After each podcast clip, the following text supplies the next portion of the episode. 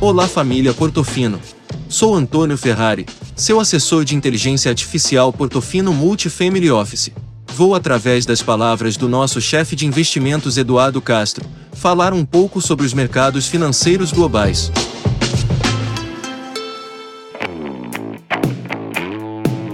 Com as taxas de juros em 13,25%, provavelmente migrando para 13,75% na próxima reunião do Banco Central do Brasil, no dia 3 de agosto. A recomendação de privilegiar a renda fixa pós-fixada nos portfólios locais tornou-se relativamente óbvia. Quando se fala em alocar nessa categoria de investimentos, estamos falando muitas vezes em substituir o chamado risco de mercado, expresso na variação das taxas prefixadas, juros reais, renda variável e câmbio, por exemplo, por risco de crédito.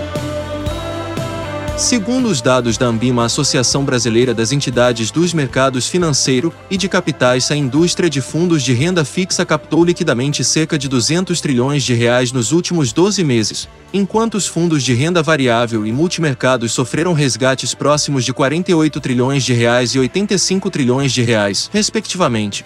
Essa demanda trilionária por ativos de renda fixa aqueceu o mercado de emissões privadas, incentivando empresas e instituições financeiras a captar via emissão de dívidas. Em 2021, entre debêntures, debêntures incentivadas, CRIs, CRAS, notas promissórias e FIX, foram emitidos mais de 420 bilhões de reais. Considerando as emissões bancárias, somam-se adicionais 7 trilhões de reais em CDBs, letras financeiras, CRIs e CRAS, Percebe-se nessa avaliação que, apesar do crescente número de emissões, a demanda por ativos de crédito privado tem sido significativamente maior que a oferta de títulos, tanto de títulos emitidos por bancos quanto por empresas. É justamente esse desequilíbrio entre a oferta e demanda de títulos privados que nos preocupa.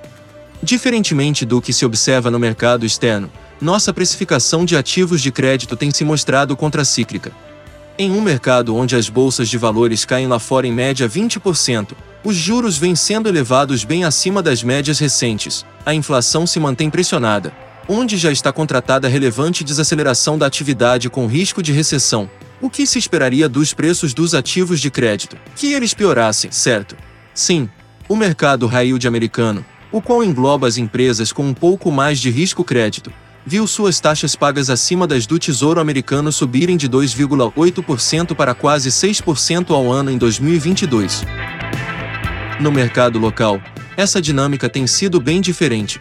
A demanda por títulos privados tem sido tão grande que na prática não se nota a adequação da remuneração das emissões privadas para um cenário no mínimo mais desafiador.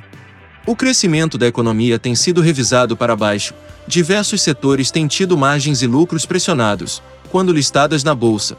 Valor de mercado das empresas tem sido corrigido significativamente. Tudo isso a despeito de correção equivalente na remuneração de suas emissões de dívidas domésticas. O que deveríamos esperar das taxas pagas por uma debenture, cuja empresa viu seu valor de mercado cair quase 70%, e seus títulos emitidos no exterior perderam por volta de 20%, que tivesse algum tipo de ajuste, certo? Errado. Este é o exemplo da debenture da Natura Cosméticos, que apesar do ajuste dos preços das suas ações e bondes no exterior, não se verificou internamente a alteração de preço das suas debentures. O exemplo da Natura é um de vários que corroboram com a nossa tese de que a crescente demanda por títulos de renda fixa vem distorcendo o prêmio do risco de crédito das emissões de empresas no mercado doméstico. Hoje, é comum encontrarmos papéis emitidos por companhias no exterior que, convertidos para CDI, remuneram 3%, às vezes 4% ao ano a mais, quando comparados aos emitidos em reais no mercado local. Nesse ambiente de grandes incertezas, onde os juros provavelmente se manterão altos por mais tempo, a estratégia de crédito privado continuará a ter destaque nos nossos portfólios. Entretanto, os spreads comprimidos por questões técnicas distorcem o preço justo das emissões.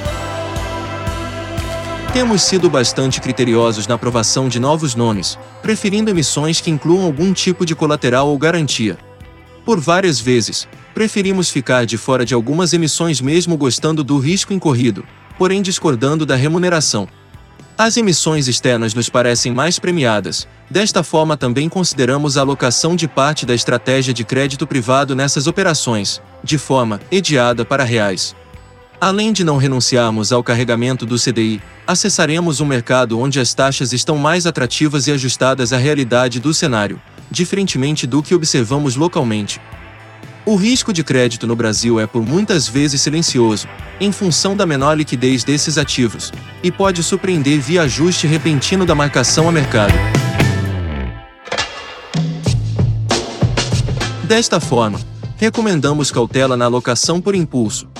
Nestes casos, a análise da remuneração justa e adequada ao risco tem sido parte tão relevante na nossa análise, quanto o próprio escrutínio da capacidade financeira da empresa em honrar o pagamento da dívida.